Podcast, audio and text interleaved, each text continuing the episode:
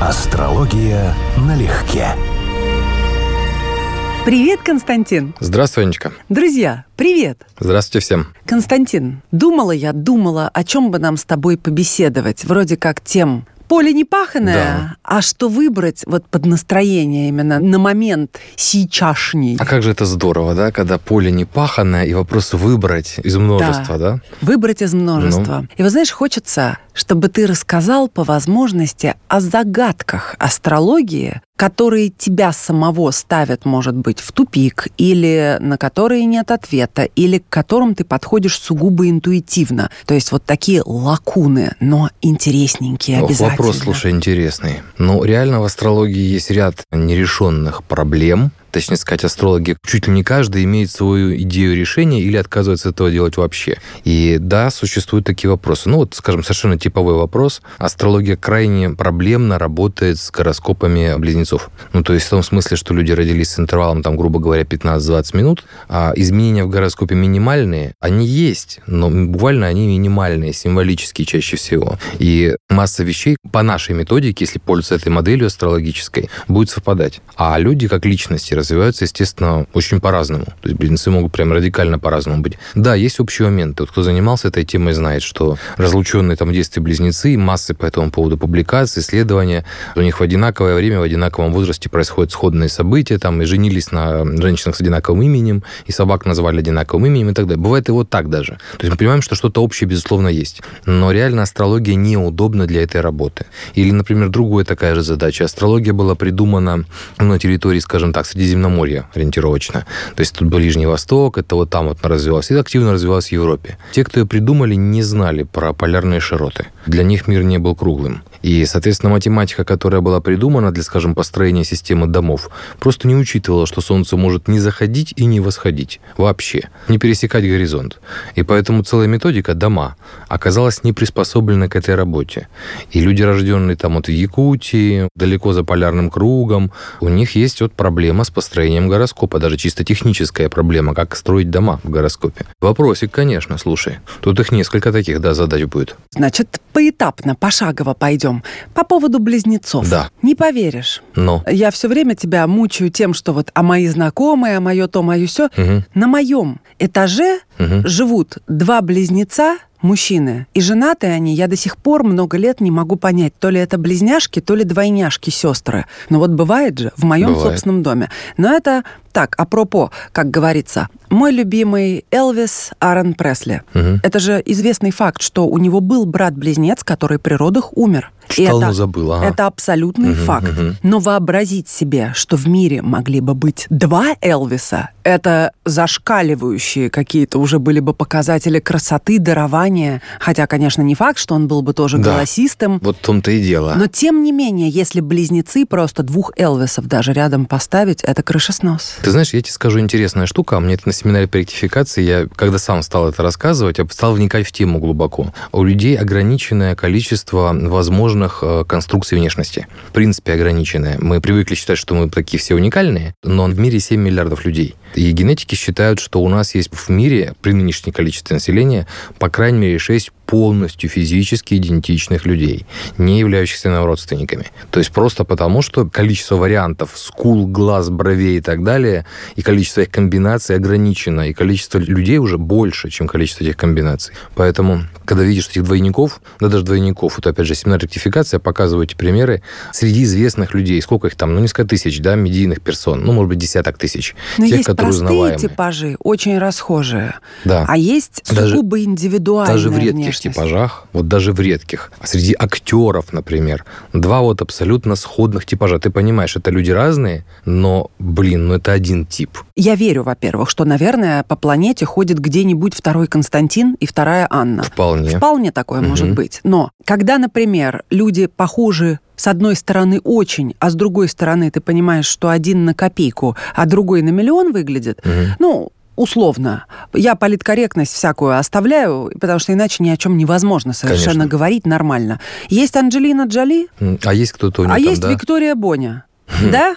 Я ну, думал, это вспомнишь, что у Джолиш есть брат или сестра, я уже забыл. Брат, Да, у нее есть совершенно- брат. Они действительно похожи, но Ну мужчину да. с женщиной сравнивать нельзя. Мгм. Ты же сказал о полной Ну да, идентичности, да, да, да, да, да. Казалось бы, да, похожая форма носа, губы Мгм. вот эти вот там, разрез глаз отчасти, Мгм, лоб. мгм. Ну, это просто вот от вольного пример. Я не говорю, что они абсолютно похожи, но просто все равно одна будет выглядеть Ну, я понял да, тебя, да. я думаю, все поняли. А другая будет Анджелиной Джоли. И не потому, что я это говорю, не потому, что она распиарена или что-то. Транслирует лицо. Очень разные вещи. Очень Безусловно, разный уровень. дух человека идет через тело. Но, судя по всему, это вещи взаимосвязанные. Астрология, вообще эзотерика, исходит из этого очень четко, что внутри, то и снаружи. Была статья, недавно пробегала по какому-то развлекательном сайте, даже фоточки прикладывали. Двое мужчин, бородатых, основательных, кругленьких, встретились в одном самолете и делали с собой селфи. Их не различишь. Они не родственники, они даже потом генную экспертизу про- проводили. И возраст, разница, по-моему, лет 6. То есть они даже не ровесники. Сходство вот на уровне даже моды, тех бород, которые не отпустили, а это часть психики. Мы же сами выбираем, как выглядеть. И сходство, судя по всему, предполагает и внутреннее сходство.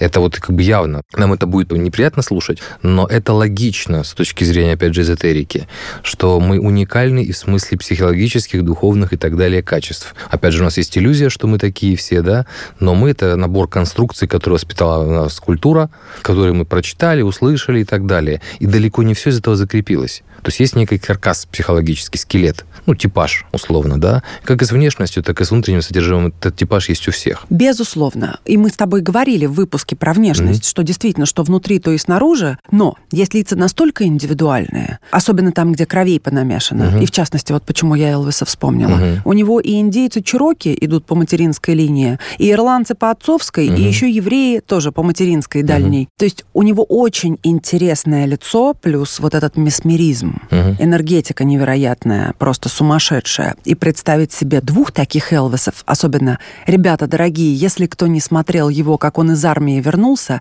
найдите на Ютубе этот ролик «Элвис After Army», что-то такое называется. Он просто полубог там. Ему 25 лет, просто это божество. То есть то, что он излучает, это что-то сверхчеловеческое. Нет, действительно, Мгм. я не идеализирую, и кумиров у меня в жизни не было, но поистине так. То есть вот это повторить очень сложно. И сколько конкурсов двойников Элвиса, они что, похожи? Да это, ну, смешно. Не, ну, просто Конкурсы смешно. двойников в одной отдельно взятой стране. а Многие про это просто не знали. Мы вообще за, за железным занавесом в это время были. Да неважно. Я к тому, что они по сей день проводятся регулярно. И с Элвисом, даже фильм «Элвис», Мгм. я включила, посмотрела 30 секунд и выключила. Мгм. Никто не может сыграть его именно не только в силу строения лица, тебя фигуры, понимаю, что есть- Есть, энергетика. дух, энергетика, да. И Мгм. это невозможно подделать никак. Про Ну, я ладно. ничего не могу сказать. Я его карту даже не помню, поэтому Ну хорошо, перейдем плавно к северному сиянию. Что ты говорил там? Дальний север, малые А. народы. Это еще одна проблема, которая не решена. Существуют паллиативы, временные решения, но принципиально этот вопрос не решен. У нас одна из важнейших частей в астрологии – это дома, то есть то, в каком месте над горизонтом находятся планеты. И в ситуации плоскость, на которой проецируется весь гороскоп, это плоскость движения Солнца, эклиптика, находится либо полностью над горизонтом, либо полностью под горизонтом. У нас часть астрологии, которая стоит на этом над и под горизонтом, как бы исчезает она не работоспособна. И используются альтернативные современные модели, но еще раз говорю, это все требует еще доведения напильником, там не то что шлифовки, а доведения до ума напильником. Судьбы же есть идентичные. Тоже же отдельная историческая тема. Ну, скажем так, с поворотными точками в определенном возрасте, с определенными теми же вещами, тоже было бы очень интересно. Астрология как методика, как искусство не находится все-таки еще в научной форме. Я категорический противник считать астрологию наукой по этой причине. Например, астрология не может сейчас четко различать количественное и качественное. В смысле, скажем так, она не приспособлена для количественных оценок, неправильно сказал. То есть мы можем видеть в карте, ну, например, у человека будет там много друзей, но я не скажу, что их 5 или 6, или 7. Ну, а кому это важно? Кто Нет, будет докапываться а к таким браков? вещам? А браков? А вот браков, да, Вот это именно, интереснее. да. То есть ты понимаешь, браков будет много, или не будет совсем, или будет как у всех. Но как у всех это сейчас один-два.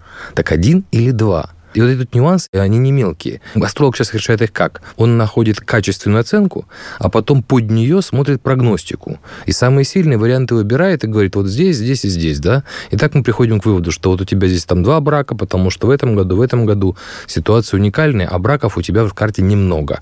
Или наоборот, браков у тебя больше, чем у всех. 6, 7, 8, 9, как у Элизабет Тейлор, да? Значит, чуть ли не любое срабатывание твоего седьмого дома можно брать в качестве следующей даты. Ну, то есть мы смотрим это вот так, но это не на уровне вот 7, а не 8 и никогда не 8. Вот для астролога, к сожалению, качественная оценка, ну, она где так 7, 7 там 8. и 8. Где 7, да. там и 8. Ну, вот это именно. нормально. Понимаешь, если ты человеку говоришь, например, у вас будет 7 браков, а в реальности Да. будет 8, я думаю, он в накладе не останется и в обиде тоже. Тем более есть очень скользкая граница современная, которая, опять же, в прошлом была, и она была даже методически обоснована, а сейчас она не работает. Отличие официального брака от неофициального. Когда-то это была огромная разница, были совершенно конкретные признаки, конкретно дирекция МЦ, извини за ругань, в эфире, да, отвечали за эти вещи. Нет, нет, пожалуйста, А- чувствуй себя свободно. Чувствуйте себя как дома, да? А вот сейчас это не работает так, потому что официальный брак, вот, ну, скажем, сожительство, даже государство уже, по-моему, не считает разницей. То есть уже сожительство, гражданские браки будут юридически приравнены. По факту так оно для Вот, я астрологов... как раз хотела для спросить, что считать так оно браком. всегда и было. Вот, возникает тонкая грань. Потому что та же Джоли, которую мы вспомнили, Да. 10 лет с Питом без регистрации, Да, да, это да, что, да, разве не Это брак? брак, это брак. что, не семья? Астрологически это брак. Но вот это же, опять же, нюанс. Клиент, клиентка интересуются, будет у меня роспись или нет.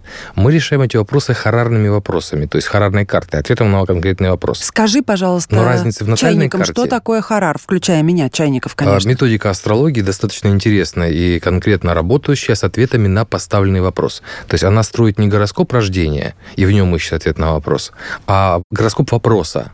Ну, вот, допустим, идти мне или не идти, быть или не быть, гамлетовский вопрос.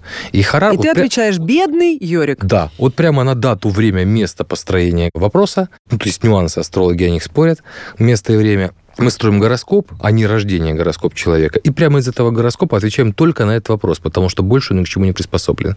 Техника интересная, она реально работающая, у нее есть серьезные ограничения противопоказания. Но вот я к тому, что астролог, а, работая с натальной картой, не всегда может вывести правильно ответ на вопрос не только о конкретном, буду ли я замужем или нет. В ЗАГС регистрация, мы живем вместе. С точки зрения астролога это седьмой дом. Но будет ли еще следующий переход да, в качество? В карте это о, крайне трудно увидеть. Вот Харар как раз может отвечать на такие вопросы, да или нет, вот на таком уровне. Поэтому вот к разговору да, о том, как можно отвечать на сложные вопросы, или, скажем так, как, как мы ищем ответ на некоторые сложные вопросы. Астрология эти вещи ловит тут только таким способом. Только если человек задает вопрос, и нам повезло, вопрос радикален. Ну, вот. ну, то есть есть, к сожалению, ограничения. Для критиков астрологии это прекрасная э, почва, потому что всегда есть сказать, а, вот он отмазывается, да, вот у него там левые ходы, вот он пытается объяснить все таким вот образом. Нет, к сожалению, методика, с которой мы работаем, имеет дело с миром, а мир он сложный, он непознаваемый, и астролог это принимает как факт. А знаешь, Довлатов сейчас пришло в голову вдруг, а, где-то писал, уже не помню, какое точно произведение, что каждый интеллигентный или маломальский культурный человек должен периодически задавать себе вопрос, а не дерьмо ли я? Мгм. А что астрология, если клиент придет с таким вопросом? Очень здоровый вопрос. Да, очень на самом деле здоровый. Я его больше по этому самому помню по фильму Мюнхгаузена в том же варианте, да? Вы говорите, что вытащили себя из болота за волосы. Я вам больше скажу. Каждый человек просто мыслящий, мыслящий, мыслящий человек, человек. просто обязан время от времени это делать. Если кому-то будет интересно из э, слушателей, есть минимум две книги, которые можно почитать о старой астрологии, таких здравых, критично написанных. Я имею в виду не прославление старой астрологии, а вот более-менее научный подход. Это история астрологии и искушение астрологии. Если правильно помню, автор Жилинский. Очень хорошо. Вот там, среди прочего, упоминается, это, ну, упоминается, он обыгрывается скорее литературно, что вот во времена, когда жил там такой астролог, оставший сочинение, повлиявший на развитие астрологии. Но тогда же сохранились исторические гороскопы, которые вот рисовали на пальмовых листьях. Упоминаются астрологи, которые работали за рыбу на рынке, да, да за то, чтобы за еду, по сути дела. Ну, всегда было такое. А еще какие для тебя лично загадочные вещи? Вот ты говорил, помнишь, мы опять-таки в выпуске про внешность обсуждали линии на стопах. То есть это как бы не хиромантия, Ну а, да. а ногомантия. Ну да, как-то так. Смотри, если, если мы говорим, не разделим два вопроса да, отдельно, нерешенные проблемы в астрологии, вот количественная, качественная, А очень вероятная, неизбежная астрология практически не отличает. Ну, то есть есть ряд методических проблем самой астрологии. Да такой, господи, даже система экзальтации до сих пор не устоялась. Это как бы одно, это будет длинный интересный список, но он все равно существует. А если конкретно что меня, да, удивляет, что для меня загадочно, я скажу так, что астрология – это инструмент познания мира. Мир загадочный. Не в астрологии дело вообще. В мире масса странных, непонятных, интересных вещей. Безусловно. А вот люди, общества, циклы мировые исторические. Вот, вот тут загадок, вот все это сплошной материал, сплошное развлечение, аттракцион для человека, который любит тайны. Поэтому астрология, конечно, привлекает еще и этим. Ты начинаешь открывать эти тайны. Ты имеешь проблемы с этим, да, есть нерешенные методические и технические вопросы. Но у тебя есть э, больше понимания реальности, чем у человека, который этого не умеет и не знает. Не желая умолить, естественно, возможности астрологии, не кажется ли тебе, что ты еще можешь видеть вещи ровно так, как ты их видишь, благодаря тому, что а. Ты много читал. Б. Ты кандидат философских наук. В. Опыт, опыт общения собственный, наработанный за жизнь. То есть это всегда комплекс. История Конечно. религий, опять же, литература, поэзия, природа, путешествия. Вот это вот все в совокупности становится инструментарием. И если человек, у которого нет ни первого, ни второго, ни третьего, точнее, есть только первое изучение астрологии, астрология не спасет, да. все равно астрология не спасет, правда Полностью же? согласен. У меня есть это, как сказать, максима, да, правило, я его говорю на многих семинарах. Астрология не заменяет ум, образование и мудрость, ничего не заменяет она используется нашим умом, как увеличительное стекло используется глазом. Поэтому если человека, грубо говоря, с умом сложности, с образованием, с эрудицией и так далее, астрология не только ему не поможет, она увеличит любой его недостаток увеличит его предубежденность, увеличит глупость, увеличит самомнение. То есть он будет просто транслировать окружающим все свои недостатки еще более качественно. Астрология – инструмент, которым человек познает реальность. Поэтому, да, есть такая нетолерантная штука, наш гороскоп должен быть приспособлен для освоения астрологии. Как для инструментов. Как кто-то может рисовать, да, кого-то учи, долго учи. Меня, например, да. А рисовать он будет, ну, не так, как люди, у которых есть талант. Вот так с астрологией. Освоить ее теоретически могут все, но на каком уровне? То есть как, как этот инструмент ложится на ум? Подходит ли он ему? Но еще раз, это инструмент. Он, астрология сама по себе не самоценность, это способ. Мастера Маргарита Булгакова уже замучились, мне кажется, и сами себя замучили, и всех читателей и слушателей угу. замучил каждый, говорящий о мистике в этом романе. И даже угу. слово «мистика» уже как-то саркастично звучит просто-напросто. Ну, как Но... суеверие, да, синоним. Угу. Скажи мне, отстраивать как-то пытаться гороскоп, допустим, на момент встречи мастера и Маргариты. Ну вот я понимаю, угу. про персонажей совсем да, сложно. Да, да. Они все проистекают от Булгакова. Совершенно верно. Но каким-то образом вот такие вещи интересно тебе понять, например? Ну, ведь, ну, ведь писатель транслирует больше хороший писатель, чем он сам хочет сказать. Совершенно верно. Вот, на выходе получается вот этот концентрат, кстати, как актер, к слову, Филипенко, который в фильме сыграл, ему задавали вопрос, что самое мистическое в «Мастере и Маргарите» Азазелла. Азазелла, да. И он сказал, самое мистическое то, что еще не было с тех пор ни одного интервью, в котором мне не задали этот вопрос. Ну же, с юмором. Да, конечно. Ну, вот все-таки, если даже про мастера и Маргариту, потому что чем старше становишься, тем больше слоев снимаешь. Ну и как Это обычно, правда. с каждой хорошей книгой. Вот, кто хотел сказать, если вещь по-настоящему подлинная, мир. талантливая, то читая ее, ты видишь ты больше понимаешь себя и обязательно понимаешь более глубокий пласт. То есть очень часто это больше, чем автор вложил. Вот, вот правильно ты сказала, что человек, если он талантлив по-настоящему, он пишет, может быть, что-то очень личное, но что становится всеобщим. Это главный секрет любого шедевра. То есть то, что ты, написав свое личное, индивидуальное, делаешь его удачно, делаешь его всеобщим. Вот, ну, не только с э, мастером Маргаритой, у меня по этому поводу памятная тема. Читал биографию Стругацких, а вот и обожаемая мной сказка о тройке, вот суета вокруг дивана и так далее. Для них это была сатира. Я это, для меня это был, я был в шоке. Это были прекрасные вещи о трудящихся людях, да, вот с гениальными типажами. Но для них это была сатира. Вот, они пытались высмеивать конкретных персонажей, но написали талантливое произведение. Так и с Булгаковым такая же история. У него часть произведения просто сатира над конкретными людьми конкретно увидены образы, да. Но как завернуто все это. Да, но они и стали потом типажами. линия, конечно, Пилата и Иисуса. Ну, это да. Это запределье уже. Как думаешь, допустим, вот «Любовь» выскочила, да, вот эта вот угу. фраза известная. Уран Так у него это в том-то и дело, что это особенность его гороскопа. И он, соответственно, описывает то, что было ему понятно и что он может транслировать. Это я обожаю эту фразу по поводу этой любви, которая выскочила, поразила финский нож.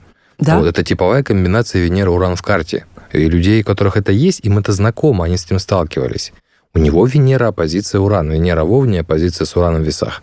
То есть для него это родная тема. Вот это то, с чем он сталкивался в жизни сам. Ну, третьего, по-моему, брак, он был по такой же схеме. Вот, то есть он описывает соответствующие вещи. Но не каждый же описывает непременно то, что близко ему самому. Великий ум выходит за пределы только своих представлений о вещах, правда? Ты знаешь, вот и да, и нет. Ну, как чисто, опять же, с точки зрения астрологии, оккультизма, мистики, то есть вот эзотерической тематики. Человек здесь, что бы ни делал, оставляет личный отпечаток. Да, конечно. Поэтому, что бы он ни написал, он, он не то, что о себе пишет, но он вынужденно пропускает это через себя так, что даже если пишет кого-то типа персонажа максимально далеко от него, все равно это часть его и его гороскопа, какой-то элемент. Разумеется. И тем не менее, ведь великий человек велик почему? Потому что не все, что он создает, принадлежит ему и Это есть да. он. Это да, это верно. То есть Вот. он попадает в какой-то нерв. Вот, ну, мы это считаем как? А, Если у человека, ну, если это деятель искусств конкретно, да, то мы смотрим у него Венеру, писатели смотрим Меркурий, а дальше взаимосвязь с высшими планетами, так называемыми, Уран, Нептун, Плутон.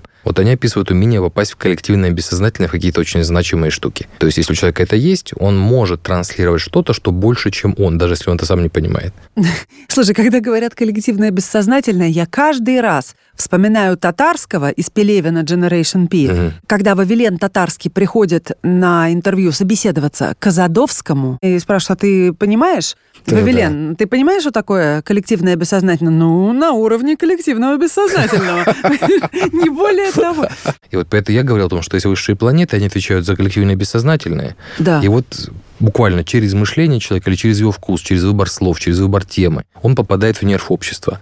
Но вот если я правильно помню, то уже Булгаков, Плутон с Нептуном, по-моему, из этого поколения, в соединении в близнецах. То есть буквально у него он из поколения, чья суть была идеологическая работа, по сути дела, формирование нового мышления или новых мифов. Часть этих людей реализовалась в литературе, часть реализовалась в политике. Как не слабо с Плутоном, этим Плутон, Нептун. Идеологическая работа, общение с массами, новые идеи.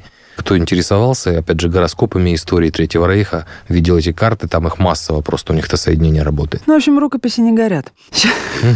Вот, кстати, рукописи не горят, это как раз о коллективном бессознательном. Это о том, что материальная сторона текста может пропасть, но усилия, которые ты сделал, продумав, написав, мы не осознаем, но это повлияло на большое количество людей. Вот мистическая точка зрения, что мир это целое, она это воспринимает абсолютно без шуток. Если ты что-то сделал, ты влияешь, даже если это не стало материальным, на окружающих тебя людей через невидимые взаимосвязи, вот через пусть будет коллективное и бессознательное, но это только, видимо, частный случай этих взаимосвязей.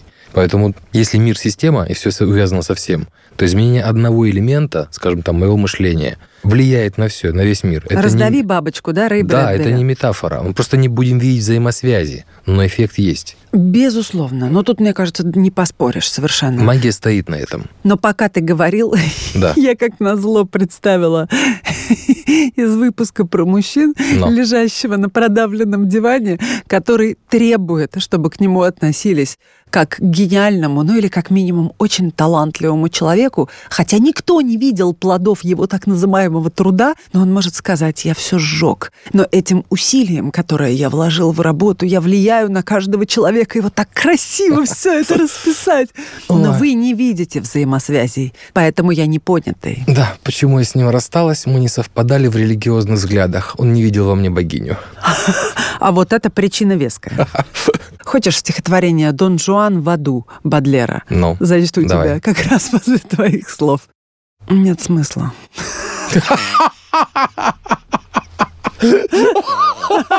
как готовилась, готовилась.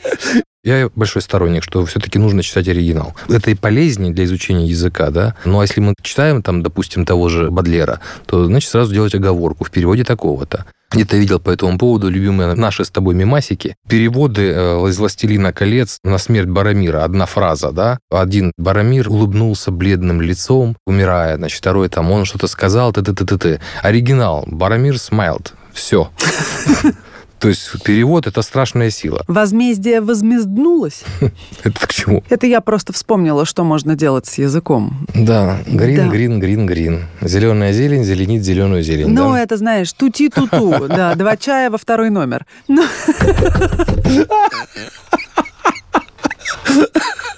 Я не знаю, кто будет это выпускать. нормально. Нет, ну это ж, понимаешь, это такой Russian English, да? Ну да. Как у Гая Ричи. Но сейчас тут приходил человек с очень суровым русским акцентом. Да, вот это тути-туту. Да, это хорошо. Методических проблем в астрологии много, это правда. Еще раз, можно целый список, мы их там по-разному осваиваем. Но если мы говорим о загадках, то полноценно загадки не в астрологии, а в мире. То есть мир сам по себе абсолютно мистическая штука. То есть от того, что мы привыкли воспринимать его как данный, как понятный, как жестко цементированные там отношения, правила и так далее, это все неправда. Это все меняется, это все видимость. И вот астрология один из инструментов, который помогает смотреть в изнанку, помогает видеть швы этого мира, помогает видеть, что там с другой стороны. Но, конечно, еще раз, она подходит не всем. Ну ладно, если тогда мы о загадках, о сложно познаваемом и одновременно о том, что Мгм. мир безграничен, непонятен и т.д. и т.п., Мгм. две параллельные прямые живут в эвклидовом мерке и бегают пересекаться в мир Лобачевского тайком. Для умных людей, да, шуточки? Слушай, даже двоечница математическая, как я, способна понять без труда. Я думаю, и наши радиодрузья понимают без вопросов. Да, о загадках только начни, это правда. И щелкнул сустав на руке. Это знак. Ну, не, вся, не все, что щелкает, это знак, но иногда Особенно да. в большой семье. Иногда... Ну да. Друзья, вы для нас непознаваемы, загадочные и манки. Не, я скажу, что больше все-таки интересен мир, а люди уже как элемент этого мира. Хотела польстить Хотел сделать радиодрузьям, комплимент, да, я сделать понимаю. Я ответил на... даже Я на умнике ответил, да. А ты на умнике. Короче говоря, пойдем уже кофе попьем. Пойдем. Пока, друзья. Пока-пока-пока. Астрология налегке.